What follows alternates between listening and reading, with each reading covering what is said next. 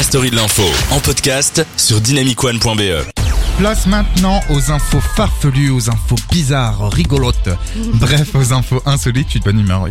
Avec notre chère amie Valentine, mais avant, Laura, on a reçu un petit message Oui, sur Dynamic One BA. exactement. Ouais. Il y a euh, Diego qui est fan de musique et du coup, euh, il nous remercie pour euh, les différents petits extraits qu'on a mis juste avant pour les sorties de la semaine. Eh bah écoute Diego, nous c'est un plaisir de te faire écouter le son Nouvelle Génération sur Dynamic One. Je passe aussi un petit bonjour à Alex qui est euh, malheureusement en euh, confinement, enfin en tout cas en quarantaine, parce que cas contact. Donc si vous êtes chez vous, posez-vous, vous écoutez la story de l'info et c'est l'heure tout de suite de passer donc aux infos insolites avec Valentine.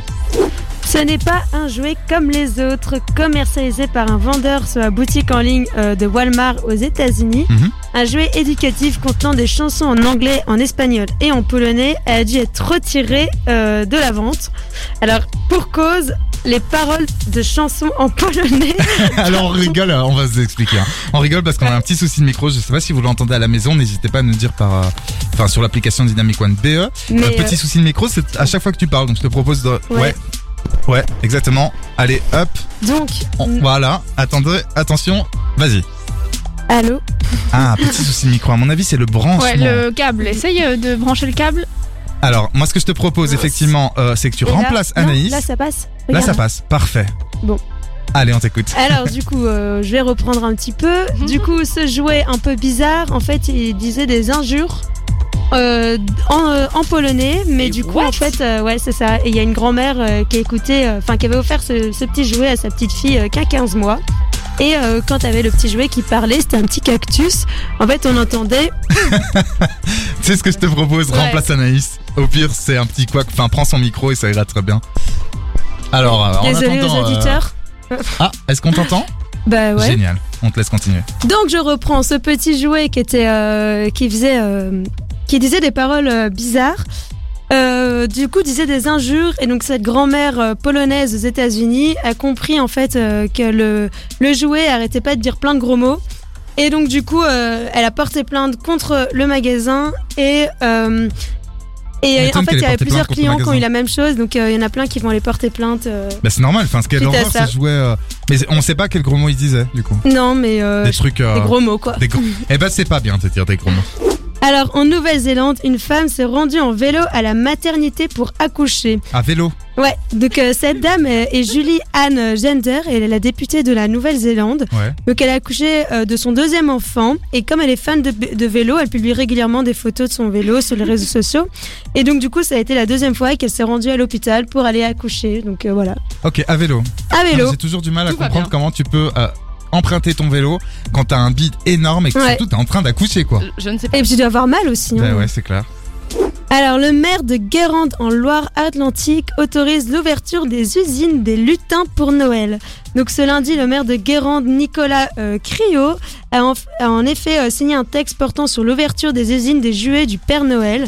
Donc, cet arrêté pris en accord avec le Code général du travail des joyeux lutins et le syndicat des usines de jouets pour les enfants qui ont été sages autorise les nombreuses les nombreuses petites usines des jouets du territoire à réouvrir à partir de samedi.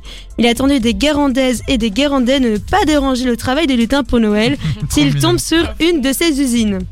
Alors euh, ça va durer jusqu'au week-end euh, où il y aura des illuminations dans la ville. C'est en fait un petit coup de com pour permettre euh, à la ville euh, d'avoir euh, de nombreuses personnes qui peuvent venir et euh, euh, c'est aussi pour faire un... Allez, euh, mettre en avant le programme d'animation de Noël by, by Light Ouais. euh, qui est euh, de la commune. euh, voilà, Avec, euh, de- ouais, c'est ça, ça a l'air super bien. Il y a plein de décors et tout. c'est ça. Euh, mais j'adore l'idée. Donc faut pas de- embêter les petits lutins. quoi. C'est trop mignon. Donc un Italien a tenté de se faire vacciner sur un faux bras en silicone. Mais what Ouais.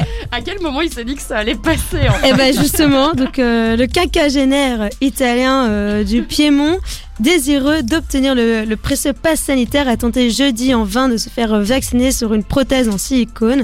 Donc l'homme en question s'est présenté jeudi soir dans un centre vaccinal. Et euh, la prothèse était super bien faite, mais la couleur et la sensation au toucher ont immédiatement éveillé les soupçons de l'infirmière. Mais il les prend vraiment pour des Ben jambons. oui, hein. elle- Bah ouais. quoi. Mais euh, du coup, euh, quand on lui a demandé d'enlever sa chemise, elle a vite découvert euh, son subterfuge. Il a alors demandé à l'infirmière de faire comme si elle n'avait rien vu, ce qu'elle a refusé de faire. Donc suite à ça, l'homme devra répondre de ses actes devant la justice. Tu m'étonnes et tu conclus euh, tes infos insolites avec une cinquième info, il me semble. C'est ça.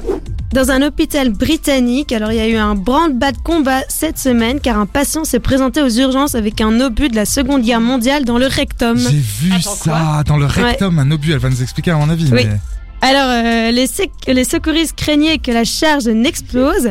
Donc, par précaution, la police et les deux mineurs de l'armée s'étaient rendus sur place mercredi euh, dans l'hôpital de l'ouest, enfin dans l'ouest de l'Angleterre. Et dans Mais, son euh, pardon, oui, bah oui aussi. Mais du coup, avant leur arrivée, les médecins avaient pris euh, les devants et avaient retiré le projectile derrière. euh, de la personne. Bah oui, c'est ça.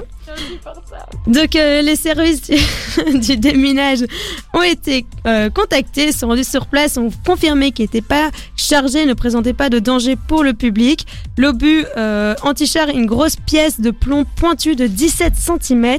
Selon le journal Le Sun, le patient racontait au médecin avoir glissé et être tombé sur l'obus d'artillerie. Bah ouais, et l'incident serait en fait survenu alors que le civil faisait le ménage dans sa collection d'objets militaires. L'armée britannique et l'hôpital ont confirmé l'envoi sur place des démineurs. Le Sun a précisé que le patient était sorti de l'hôpital pour poursuivre sa convalescence. Bon, on lui souhaite bien du courage. euh, du courage. Je suis vraiment insupportable, mais cette info, merci beaucoup Anna- euh, Valentine pour ces infos euh, insolites qui étaient juste amazing. Franchement, j'ai beaucoup ri. J'espère que vous riez à la maison avec nous dans la story d'info.